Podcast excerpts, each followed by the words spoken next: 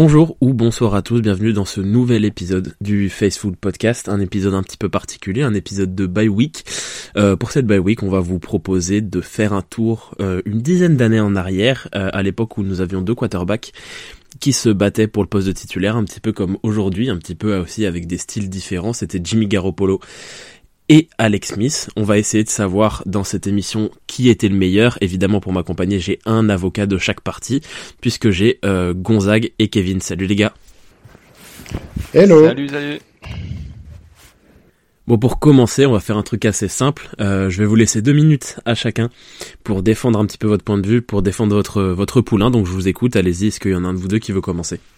Et, bah écoute, honneur au plus jeune. Vas-y, Kevin, commence. Ok. Ok, donc Colin Kaepernick, par, par où commencer? D'abord, d'un point de vue personnel, c'est un peu le joueur qui m'a qui m'a définitivement euh, passionné pour ce sport. C'est Colin Kaepernick, c'est le c'est le spectacle à l'état pur. C'est euh, c'est c'est parmi les meilleurs moments que j'ai passé devant une télé à, à, regarder des matchs de NFL. J'ai encore en tête ce match euh, face aux Packers euh, en, en playoff où où il se joue toute la défense, il réalise plus de 180 yards à la course. Il y a encore aujourd'hui euh, le record pour un quarterback à la course dans un match de playoff. Euh, c'est sûr que la, suite de sa carrière a pas forcément été à la hauteur de ce qu'on aurait pu attendre, ça, je peux le donner. Mais, euh, mais quel joueur quand il était à son top, il, a, il, a, il a permis notamment à Jim Harbaugh à l'époque de, de pouvoir donner tout son sens à son jeu, de, complètement ouvrir son playbook et, euh, et de pouvoir s'amuser à fond, qu'il n'était pas forcément capable de faire euh, par le passé. Et, euh, et puis Colin Kaepernick, c'est aussi, c'est pas qu'un sportif, c'est aussi quelqu'un qui s'est battu pour les droits de l'homme. C'est, c'est quelqu'un qui, qui s'est battu au moment où personne vraiment se battait dans une ligue où pas très très ouverte au dialogue au niveau des, des droits de l'homme et, au niveau du racisme. Donc, donc ce n'est pas qu'un sportif. Et c'est pas mal ça. Magnifique. Euh, Gonzague, c'est à toi pour défendre ton quarterback. Eh ben écoute, Alex Smith pour moi c'est un quarterback qui a euh, correspondu au moment où j'ai commencé vraiment à accentuer mon, ma passion pour pour ce sport. C'est un quarterback qui m'a fasciné euh, durant le collège football et que je souhaitais avoir chez nous au détriment d'un autre quarterback célèbre qui jouait pour Cal. Euh, et c'est c'est un joueur qui est passé par toutes les étapes, euh, des étapes extrêmement difficiles à ses débuts, avec six coordinateurs offensifs euh, différents, euh, impossible de et avec une équipe qui était mais vraiment des 49ers qui était nul à chier à l'époque. Et c'est un mec qui a contribué à sa façon à la renaissance de cette franchise. J'ai continué à croire en lui malgré tout. Et sous Jim Harbaugh, il a donné la pleine mesure de ce qu'il savait faire. Euh, et il a continué après, donc malheureusement dans une autre franchise à notre détriment, mais c'est un joueur qui vraiment est monté progressivement en volume pour montrer toute la panoplie de ce qu'il savait. Euh, c'est un joueur qui, euh, sur bien des aspects, correspond exactement à la typologie de quarterback auquel je crois pour euh, gagner un Super Bowl. Euh, c'est un meneur, c'est, il a toutes les qualités intrinsèques, on y reviendra plus tard, auxquelles je crois, et j'ai notamment en souvenir des matchs absolument inouïs de sa part sous les Arbo. Évidemment, en point d'orgue, ce match de playoff face aux Saints, qui va donner le point d'orgue de ce que c'est qu'un quarterback en termes de gestion de l'horloge, en termes de, de, gestion du playbook, de tout. C'est vraiment la définition même du quarterback tel que je l'entends pour faire gagner une franchise. Et au-delà de même de l'aspect humain, car c'est un joueur qui a toujours été entièrement respecté dans le vestiaire.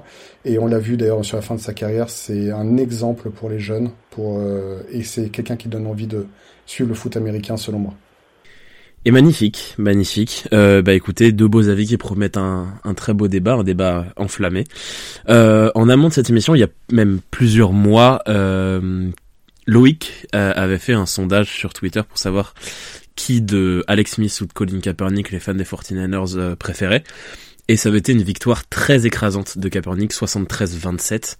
Euh, du coup, j'ai une question que je voudrais poser à Gonzague. Est-ce que, selon toi, il y aurait pas peut-être euh, l'avantage de du temps, l'avantage d'un Colin Kaepernick qui a joué plus récemment par rapport à Alex Smith?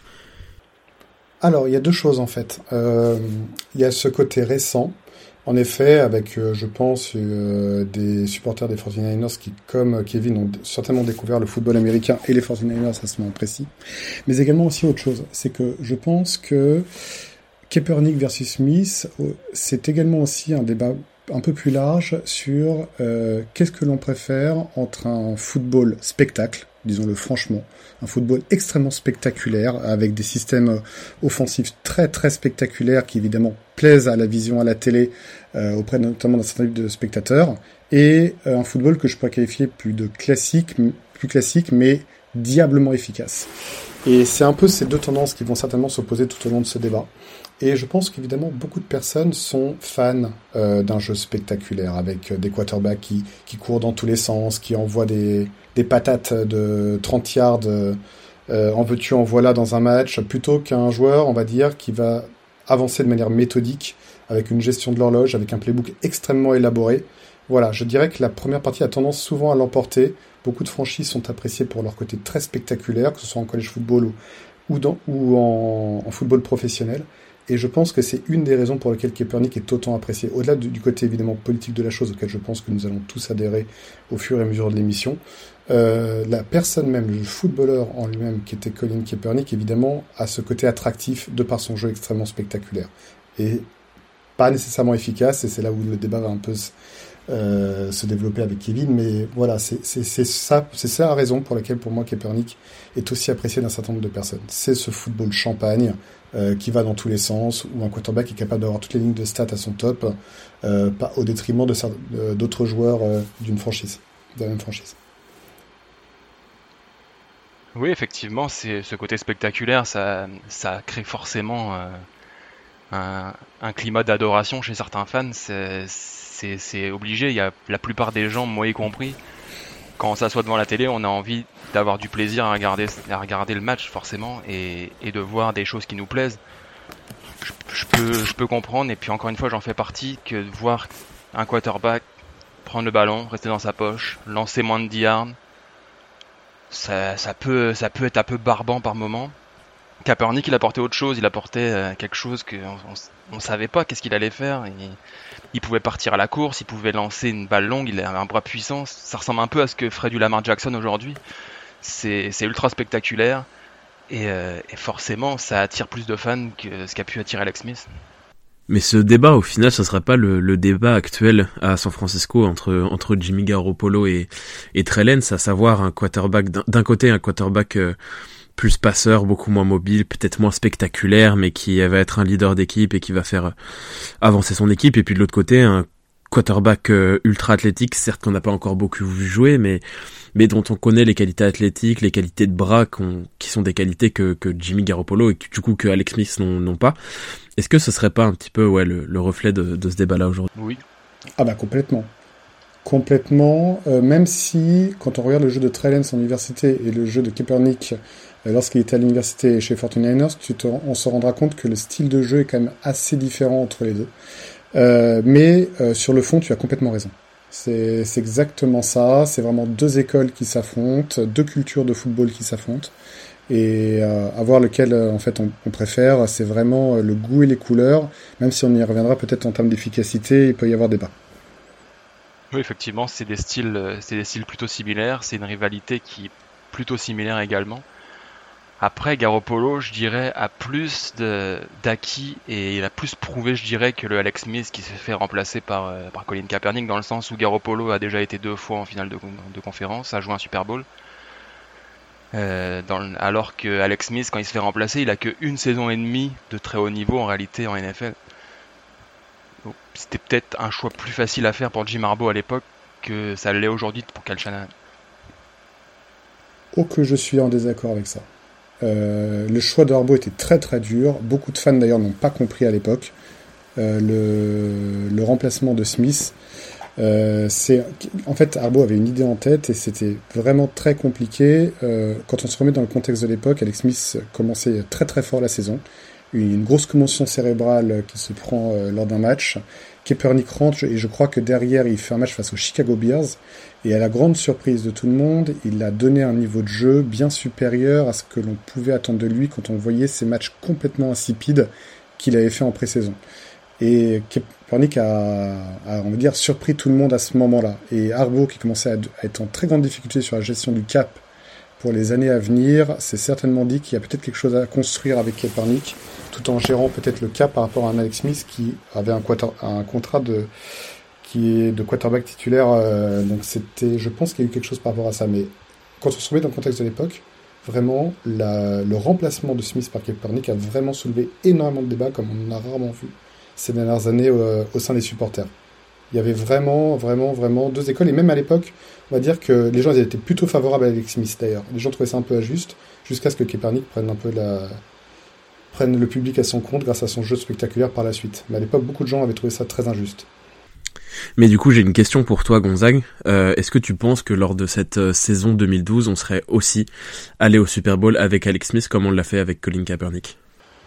Ah, mais non seulement j'en suis convaincu, mais je vais même plus loin, je suis convaincu que lorsque je me suis refait le match face aux Ravens il y a quelques années, que ce match face aux Ravens, on le gagne avec Alex Smith. Alors ce que je vais dire, évidemment, avec DC, on fait beaucoup de choses, ça relève peut-être du fantasme, mais quand on voit le jeu pratiqué en face, les défenses alignées en face, face aux Ravens, le jeu qu'on aurait pu construire avec Alex Smith fait que je suis convaincu qu'on aurait gagné.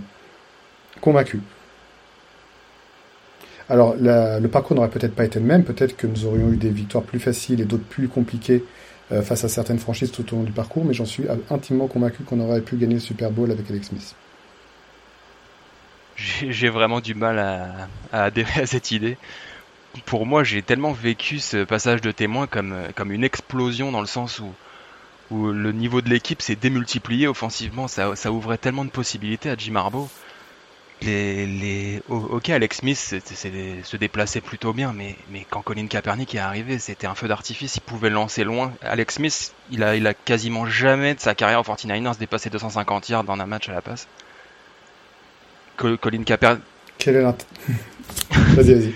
Colin Kaepernick était, était capable de lancer loin, était capable de se déplacer vite.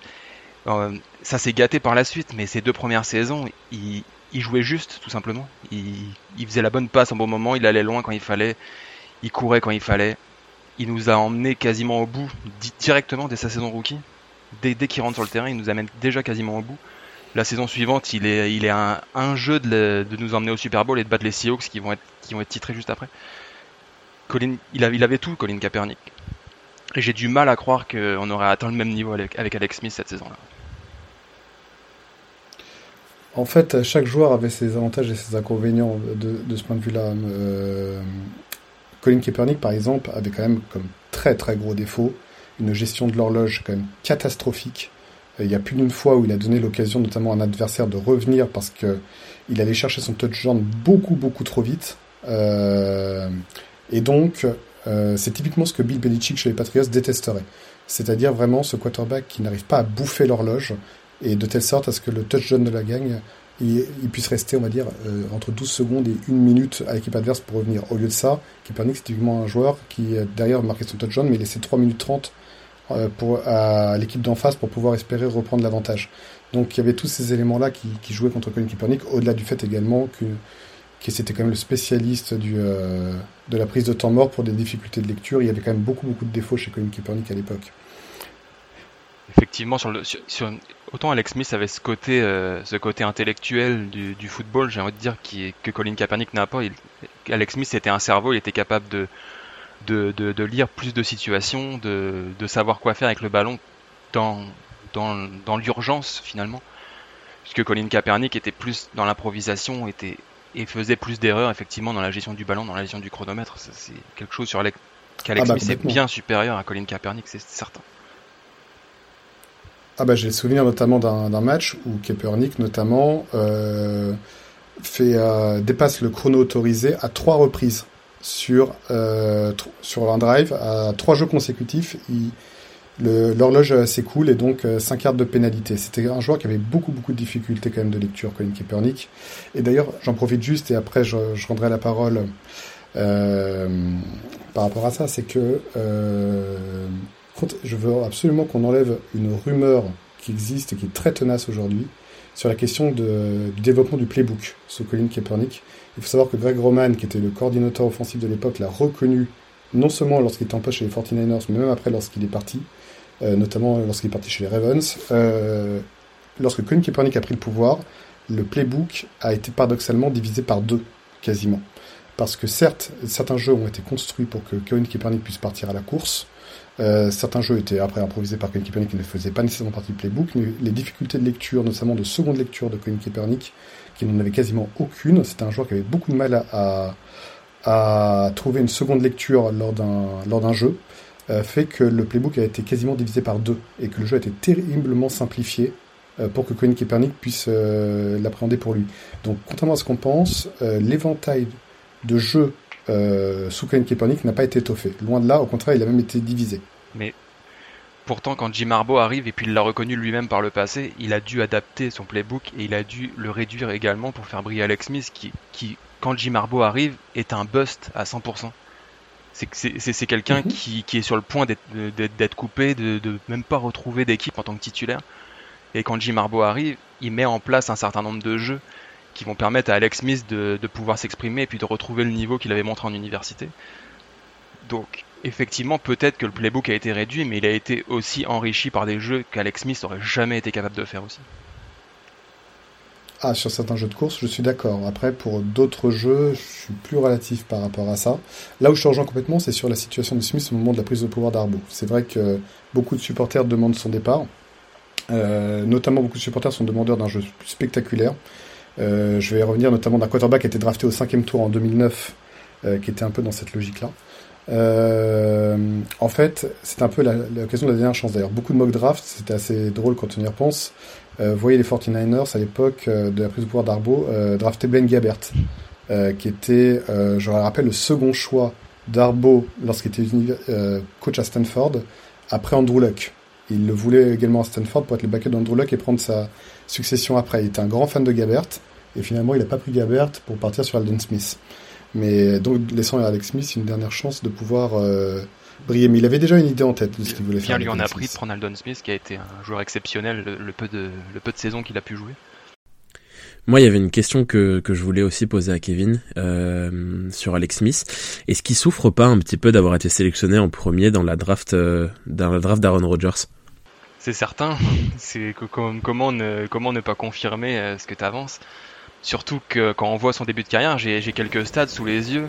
sa saison rookie, c'est un touchdown, 11 interceptions. Sa deuxième saison, c'est 16 touchdowns, 16 interceptions. Sa troisième, c'est 2 touchdowns, 4 interceptions parce qu'il se blesse assez rapidement. Sa quatrième, c'est 18, 12. Et sa cinquième, c'est 14-10. C'est quand même, euh, c'est très Jameis Winston comme, euh, comme type de, de performance. Et forcément, quand t'as Aaron Rodgers derrière qui prend la place de Brett Favre et qui, se met tout de suite à cartonner après, deux saisons à attendre son tour, et que tu vois Alex Smith que t'as pris au, premier choix, c'est sûr que c'est difficile de pas se dire que t'aurais dû aller avec Aaron Rodgers, d'autant plus que c'était un gars de la région, c'est quelqu'un qui, a toujours été euh, dans, le camp de San Francisco quand il était jeune. Donc euh, oui, ça aurait été l'image parfaite pour la franchise s'il avait développé sa carrière de la même façon qu'il l'a fait à Green Bay. Après, on a eu Alex Smith et finalement, il a fini par performer un minimum. Mais euh, oui, c'est sûr que beaucoup de gens ont dû se dire que c'était une énorme bêtise de ne pas prendre Aaron Rodgers à sa place.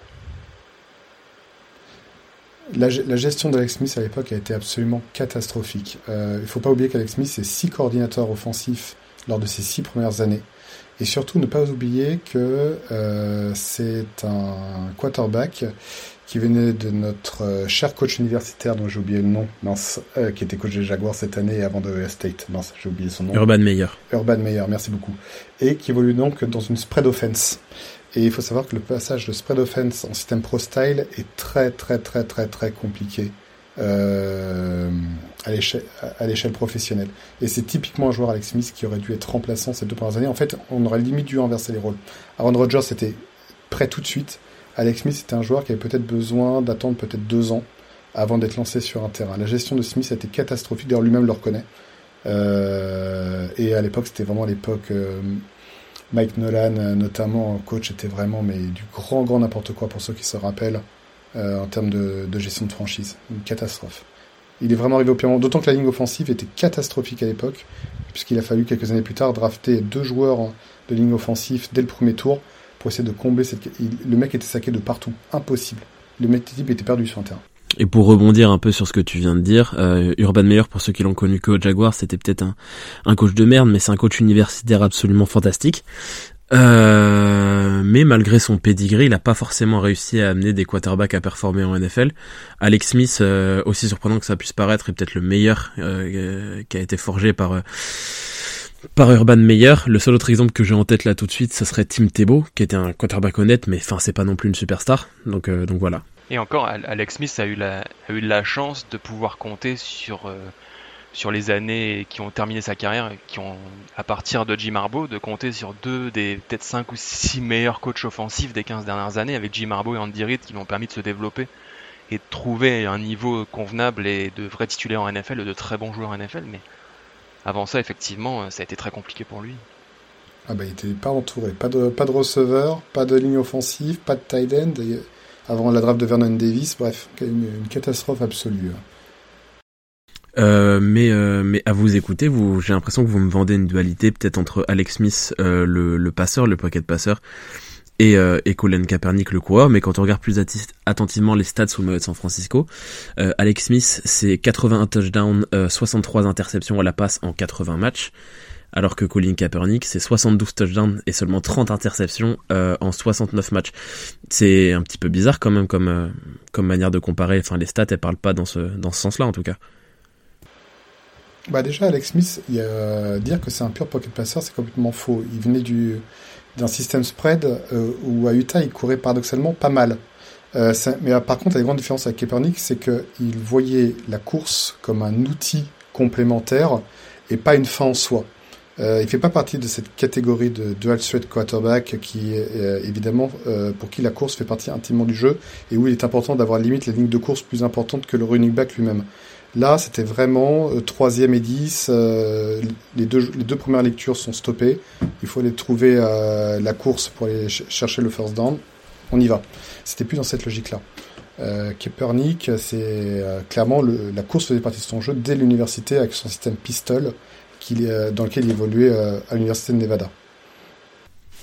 Euh, du coup, sur le reste euh, des carrières respectives, on en a déjà un petit peu parlé, mais du coup, euh, Alex Smith quitte San Francisco en 2013. Il est tradé chez les Chiefs, comme tu l'as dit, avec avec Andy Reid, où il a une, une carrière quand même plutôt plutôt honorable, plusieurs saisons en playoff et la dernière où il biberonne Patrick Mahomes pour le résultat qu'on connaît qu'on connaît aujourd'hui. Et euh, derrière euh, il a eu Washington. Euh, Colin Kaepernick lui sa carrière s'est arrêtée en 2016 pour les raisons qu'on connaît et qu'on a déjà évoquées. Euh, est-ce que du coup j'ai une question pour vous. Est-ce que le fait que la carrière d'Alex Smith se soit poursuivie euh, plus longtemps que la carrière de Colin Kaepernick lui donne un, un avantage? Disons que Colin Kaepernick a vécu dans la suite de sa carrière ce qu'a un peu vécu Alex Smith dans le début de la sienne c'est-à-dire que des staffs catastrophiques se sont mis en place, du Jim Tomsula, du Chip Kelly. Euh, l'équipe marchait complètement à l'envers. Ça l'a pas vraiment aidé. C'est certain qu'il avait besoin d'un coach qui le prenne en main et qui le mette dans les meilleures conditions possibles, ce que Jim Tomsula et Chip Kelly ont complètement échoué à créer. Après, au contraire d'Alex Smith, qui lui trouve en, Andy Reid euh, un des, un des top coachs offensifs qui est capable de faire briller euh, pas n'importe quel quarterback, mais, mais pas loin. Il est capable de, de mettre euh, dans les meilleures dispositions beaucoup de quarterbacks et il en a profité pour se développer ensuite. Non, tout à fait. Il y, a, de ça et il faut reconnaître là. Autant je défends Alex Smith depuis le début, je suis son avocat le plus direct, mais la gestion de Colin Kaepernick par la suite, avec un manque de confiance cruel euh, des coachs vis-à-vis -vis de lui, n'a pas, ne lui a pas aidé à se sentir à l'aise dans la peau d'un titulaire. C'est quelqu'un d'assez sensible dans le fond. Et, euh, et ça a été très difficile pour lui après. Il y a eu la menace de Ben Gabbert euh, qui a fini par, par le bencher. À titre personnel, j'étais favorable à l'arrivée de Gabbert pour devenir titulaire. C'est pour dire à quel point je ne croyais plus du tout en Colline, mais il faut le reconnaître.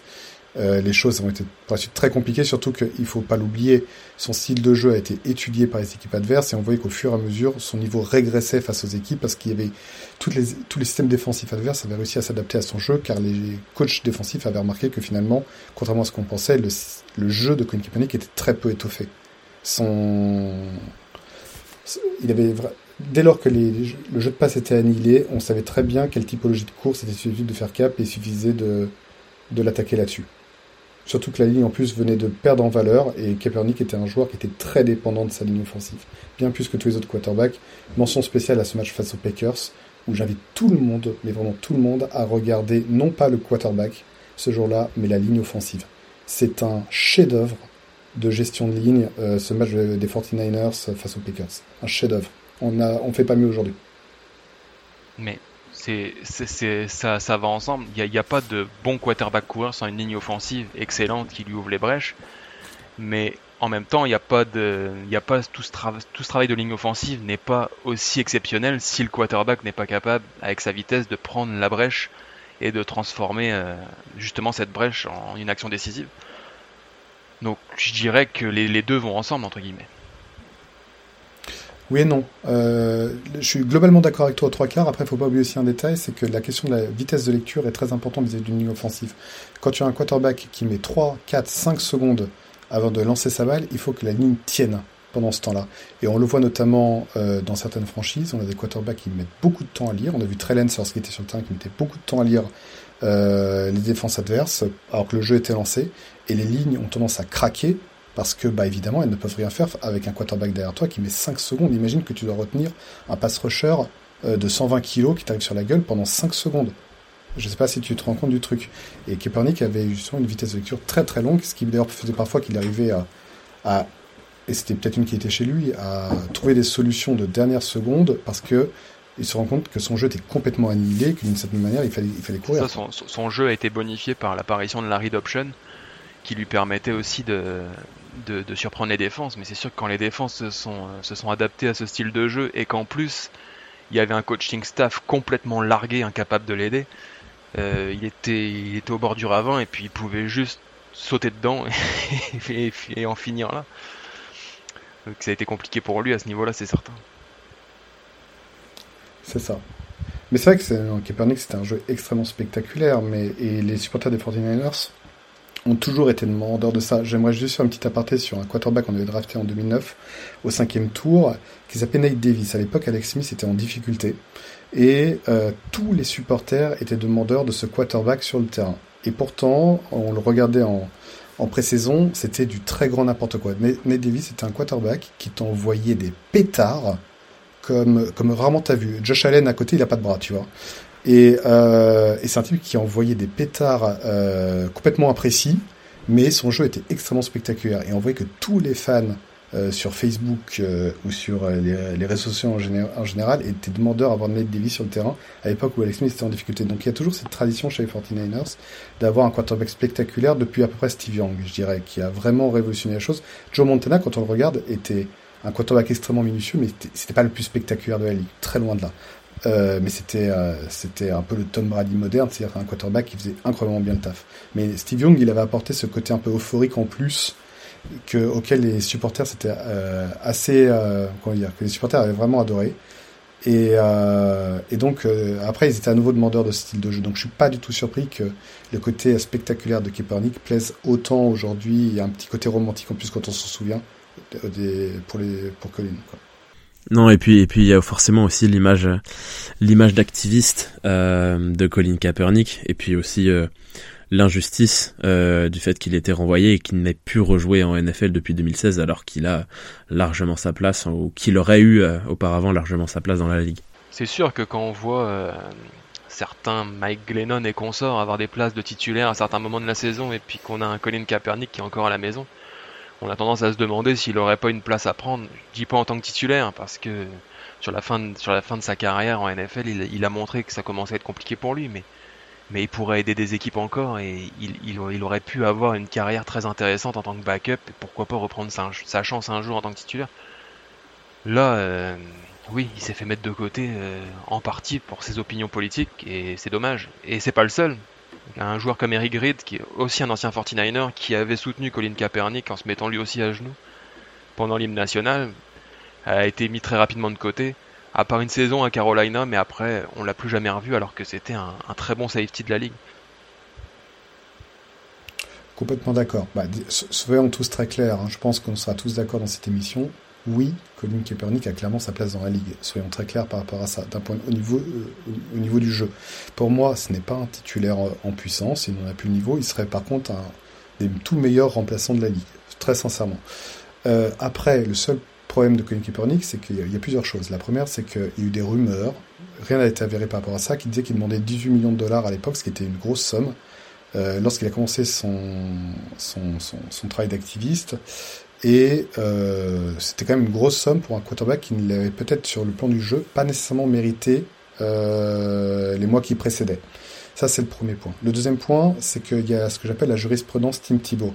C'est un quarterback donc euh, qui, de par son Kaepernick est un quarterback de par son côté activiste qui désormais avait toute la lumière sur lui. Et je prends un quarterback pareil dans une franchise où tu sais que tu vas en faire un numéro 2, c'est très très compliqué parce que tu attires toute la lumière vers toi et pas nécessairement la plus belle qui soit, puisque à chaque euh, passe ratée du quarterback titulaire, on va dire quand est-ce qu'on met Kaepernick sur le terrain, ce serait fabuleux pour les médias, pour le spectacle, ce serait fantastique. Tim Thibault en a terriblement souffert, même si pour moi Tim Thibault est d'un niveau en dessous évidemment de Kaepernick, mais en gros, on ne va pas tirer la lumière sur soi pour un quarterback remplaçant euh, pour ça. Voilà. Et puis combien demanderait, demanderait Kaepernick pour être remplaçant d'ailleurs? C'est tout le problème du football moderne, c'est qu'avec la gestion du cap, on voit de plus en plus de franchises qui prennent vraiment des quarterbacks numéro 2, soit au minimum salarial, soit sur des contrats rookies pour la gestion du cap par rapport à d'autres. Donc c'est très très compliqué de trouver une place pour cap aujourd'hui, ce qui est profondément injuste, on est d'accord, par rapport à son niveau de jeu réel. Après, il y, a eu, il y a eu une immensité d'opportunités pour, euh, pour Colin Kaepernick de revenir en tant que titulaire. Il y a eu l'après Peyton Manning à Denver, il y a eu l'après Blake Bortles à Jacksonville, il y, a, eu une période aux Jets euh, catastrophique, il y, a, il y a eu plein de situations où plutôt que de prendre euh, un jeune quarterback qui n'avait rien prouvé et qui était drafté au cinquième, sixième tour et de le lancer tout de suite et de complètement griller sa carrière, ça aurait pu être intéressant pour certaines équipes d'aller le chercher à ce moment-là et puis de le lancer. Et au contraire, plutôt que de de trouver ça euh, déplorable que, qui ramène une sorte de lumière et de projecteur sur lui. Au contraire, ils auraient pu surfer là-dessus et, euh, avoir une certaine euh, couverture médiatique et une base de fans augmentée en le mettant titulaire. Donc il y a de nombreux moments où j'ai trouvé ça dommage qu'aucune équipe ne saisisse la chance de, le relancer tout simplement. Ah, base de fans augmentée, malheureusement, n'oublie pas un détail, tu es aux États-Unis. Hein. Il faut savoir que le côté activiste de Kaepernick plaisait autant qu'il déplaisait. Euh, par rapport à une certaine partie de la population, surtout qu'on sait qu'en football américain, euh, une grosse partie de la clientèle n'est pas nécessairement très démocrate. Hein. Euh, donc, euh, dans une franchise, dans une vie plutôt conservatrice, peut-être que ça aurait pu passer, dans, dans, dans euh, plutôt démocrate, pardon, ça aurait peut-être pu passer, dans une vie plus conservatrice, je suis pas certain. Euh, mais euh, de manière générale, le problème c'est toujours pareil, c'est-à-dire que oui, Kaepernick a sa place, mais tu attires la lumière, il n'y a, qu'à voir euh, tous les articles qu'il y a eu lorsqu'il a fait son simple essai au Raiders cette année. C'est complètement lunaire. Autant d'articles pour une simple mise à l'essai dont tu sais que là, il y a 99% de chances qu'il reparte sans contrat. C'est, euh, a, ça fait trop de lumière, euh, trop de, trop papier sur des franchises qui n'en, veulent pas nécessairement. C'est ça le sujet en fait. Et malheureusement, oui, il y a une injustice du fait qu'aujourd'hui il n'a plus de place dans une franchise aujourd'hui par rapport à son niveau de jeu, mais il faut aussi se mettre à la place des franchises par rapport à ça. C'est un joueur clivant d'un point de vue politique, mais également aussi footballistique. C'est même si nous, à l'échelle européenne, on a plutôt tendance à être favorable à son combat, à l'échelle américaine, c'est beaucoup plus clivant. Euh, Alex Smith, lui, sa carrière, elle est terminée. Elle s'est terminée en 2020 sous le maillot de Washington. Euh, après sa grave blessure, on s'en rappelle tous, sa grave blessure à la jambe en 2018. Euh, du coup, une vraie question est-ce qu'il a bien fait de, revenir sur les terrains en 2020 pour montrer qu'il avait qu'il avait battu la, blessure qu'il a qu'il a non seulement tenu éloigné des terrains en 2018, mais qui aurait pu lui lui coûter la vie? Ah bah moi c'est très simple. Euh, j'estime que tu peux limite en faire un film. Tu peux limite en faire un film quand tu vois la gueule de, des images euh, de sa jambe au moment de sa rééducation, mais tu te dis que jamais il ne pourra refouler un terrain de football. C'est magnifique. Et je trouve que c'est en plus complètement corrélé à, sa, à ce qu'il était, à la typologie d'homme qu'il était, c'est-à-dire vraiment quelqu'un qui se donne à 200% pour son sport et ses coéquipiers, qui était très respecté dans un vestiaire. Et quand tu vois, nous, téléspectateurs, ce qu'on ne voit pas dans un vestiaire au quotidien, et que tu vois ça, mais tu comprends maintenant. Tu comprends quel type de joueur c'était. C'est euh, ce type ne lâche rien. Tu vois ça qu'au cinéma d'habitude, des, des, séquences comme ça. C'est moi je trouve que ça ça ça fait qu'on va se sou... c'est un quarterback qui n'a pas laissé une, un souvenir immense à San Francisco et paradoxalement c'est un quarterback dont on se souviendra dans les années à venir rien que pour cette mentalité là. C'est c'est inouï. Ouais. C'est sûr que Alex Smith, je le critique beaucoup, c'est à l'opposé totalement de, de, du genre de quarterback que j'aime, mais mais ça a été un bon quarterback chez les 49ers, donc j'ai suivi le reste de sa carrière et, et respect infini pour ce qu'il a fait euh, à Kansas City, mais encore plus à Washington, dans le sens où, où la capacité de résilience, à, je sais plus quel âge il avait, mais 36, 37 ans peut-être euh, Il avait 35 ans au moment de sa blessure. 35, ouais, c'est ça. C'est colossal. Pour une équipe en plus qui n'avait absolument aucune chance de lui permettre de jouer les premiers rôles, il l'a fait pour, lui, pour, l'amour qu'il avait pour ce sport. Et, euh, et je pense qu'il a bien rendu à, finalement à Washington l'investissement qu'ils ont fait pour lui dans le sens où, où on peut que respecter son parcours au final. Et puis euh, sur sa sur sa dernière saison, il emmène quand même Washington en playoff. Euh, c'est pas lui qui les joue, mais euh, mais il joue six matchs quand même. Et sur ces six matchs, c'est cinq victoires et une seule défaite. Donc c'était pas juste histoire de montrer qu'il était revenu de sa blessure et qu'il qu'il pouvait marcher, qu'il pouvait fouler les terrains. C'est qu'il avait un, un, vrai rôle et un vrai impact sur sur l'efficacité de Washington. Ah bah complètement. Après, c'est un joueur qui avait la réputation déjà en université et par la suite en professionnel, même à l'époque où ça marchait pas d'être un très très gros travailleur euh, sur le playbook et sur les vidéos. C'est quelqu'un d'assez acharné, euh, qui travaille beaucoup beaucoup, et donc j'étais pas spécialement surpris de, des succès en match une fois qu'il était sur le terrain. J'avais surtout peur pour lui à chaque sac, ça c'est clair. Euh, surtout que je me suis dit que les joueurs sont pas trop regardants, donc beaucoup devaient viser la jambe. Mais mais de manière générale, c'est non, c'est quelqu'un qui avait très très bonne réputation sur sa déontologie au niveau des entraînements. Euh, pour presque conclure cette émission, euh, une petite question quand même pour revenir sur Colin Kaepernick, la petite maraude, dans la question habituelle qu'on ressort à peu près tous les ans dès qu'il y a une histoire de quarterback. Est-ce que vous, pensez, euh, vous, qu'on reverra un jour Colin Kaepernick, euh, si ce n'est sur un terrain, dans un effectif NFL au minimum? J'y crois plus. J'y ai cru de, de, très nombreuses années, mais j'y crois plus vraiment.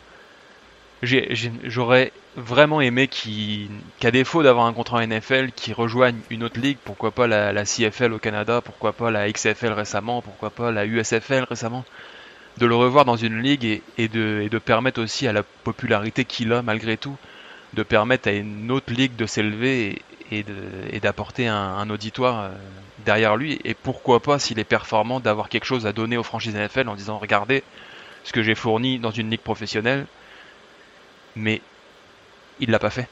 Donc non je pense pas qu'il pourrait avoir un contrat mais en même temps est-ce qu'il a tout fait pour retrouver un contrat? J'ai tendance à dire non dans le sens où il s'est pas donné toutes les possibilités qu'il avait en main malheureusement je, suis complètement d'accord avec Kevin. En fait, euh, non seulement je pense qu'on ne le verra pas, mais je pense que dans le fond, il ne le souhaite pas vraiment. Ce que j'entends par là, c'est que c'est quelqu'un qui quand même a une histoire, a été sorti de la ligue à cause de ses positions politiques, et paradoxalement, le voir revenir sur un terrain probablement échoué, et finalement que les gens repartent euh, avec cette idée d'échec et en oublier tout ce qu'il a fait derrière ne serait pas nécessairement à son avantage. Donc je pense qu'il a tout intérêt à faire des essais dans des franchises, montrer qu'il est toujours là, continuer à, par à, parler de lui, et notamment derrière ça de son côté activiste, mais paradoxalement il n'a pas intérêt à dégoter un contrat, d'autant qu'il est prouvé qu'il gagne plus d'argent aujourd'hui euh, que euh, s'il avait nécessairement un contrat NFL de backup. Donc il n'a aucun intérêt à le faire. Il n'a aucun intérêt, à part l'amour du sport, s'il en a un, euh, à retrouver une franchise. Aucun. Mais j'ai du mal à comprendre cette position. Il, passerait pour pour quelqu'un qui n'aime pas foncièrement plus que ça le football dans le sens où il se bat pas pour un contrat et il se bat pas pour pouvoir rejouer. Mais quand on regarde sa vie, c'est quelqu'un qui, était un joueur phénoménal au baseball. Au, au, lycée, ses coachs lui promettaient un avenir euh, en MLB, euh, en baseball justement. Et non, c'est quelqu'un qui était passionné de foot à tel point qu'il est préféré prendre le risque de ne jamais jouer professionnel en football plutôt que d'aller d'aller donner une bonne carrière et peut-être une meilleure carrière en, baseball. J'ai du mal à voir aujourd'hui un joueur qui donnerait pas tout pour euh, remonter sur un terrain et, et rejouer en professionnel. C'est pas nécessairement ce que j'ai dit. Parce que, en gros, je pense qu'il adore le football, ça c'est clair, mais je pense que son activité politique est beaucoup plus grande, beaucoup plus importante pour lui. Et je pense que s'il veut que son combat perdure, paradoxalement, il a tout intérêt à ne pas retrouver un, contrat pour pas que la partie football vienne vampiriser son, son, son activisme politique. C'est-à-dire que je pense que il faut qu'on garde de lui l'image d'un joueur qui s'est fait éjecter de la ligue parce qu'il avait cette position politique et non pas d'un joueur qui est sorti de la ligue parce qu'il n'était pas assez bon. Or, s'il devait revenir dans la ligue et se, et se trouer, on garderait certainement cette image de lui. Donc je pense que paradoxalement, il n'a pas spécialement intérêt euh, lui-même, si son activisme politique prend le dessus sur le football, il n'a pas spécialement intérêt à revenir dans le football. Euh, pour terminer, une petite question, même si j'anticipe déjà la réponse, mais mais est-ce que l'un de vous deux euh, a été convaincu par par son adversaire et a changé d'avis par rapport à sa position euh, avant le début de ce débat? Absolument pas. Ça va être compliqué de me faire changer d'avis sur euh, la question. Encore aujourd'hui, je suis ultra favorable à la prise de pouvoir de Trellens face à Jimmy Garoppolo, comme je l'étais euh, de la prise de pouvoir de Colin Kaepernick sur Alex Smith. Malgré, malgré l'émotion incroyable de l'action d'Alex Smith face aux Saints euh, un an avant de laisser sa place. Euh, mais non, je ne change pas d'avis et je considère toujours Colin Kaepernick comme le meilleur quarterback des 49ers depuis, depuis Young. Je ne change pas d'avis non plus. Alex Smith a été mon premier et seul maillot d'ailleurs euh, de San Francisco euh, aujourd'hui. Je reste très attaché à la personne. Euh, je suis quelqu'un qui croit beaucoup à la nature humaine dans le sport et les gens qui, comme Alex Smith, pour moi, sont des, sont des modèles pour beaucoup de jeunes. Le succès est une chose, mais les valeurs en sont une autre. Et pour moi, Alex Smith, c'est vraiment toutes les valeurs que je veux voir en sport. Euh, pour les jeunes et sa combativité, sa manière d'être, euh, son l'entourage qu'il avait autour de lui au, niveau des joueurs. C'est vraiment tout ce que j'aime dans le sport et c'est pourquoi je, je reste passionné par ce joueur euh, qui pour moi aurait dû être, avoir une plus belle carrière à San Francisco s'il avait été mieux géré. Eh bien, c'est ainsi que se termine euh, ce débat pour savoir qui est le meilleur entre Alex Smith et Colin Kaepernick. On en sort sans vraiment de, réponse puisque chaque camp est resté est resté bien sur ses positions. Euh, eh bien, en attendant, euh, nous on se retrouve la semaine prochaine pour débriefer notre match dans la nuit euh, de dimanche à lundi contre les Chargers et en tout cas pour terminer, quel que soit le quarterback, que ce soit Alex Smith, Kaepernick, aujourd'hui Jimmy Garoppolo ou Trellens, au final, c'est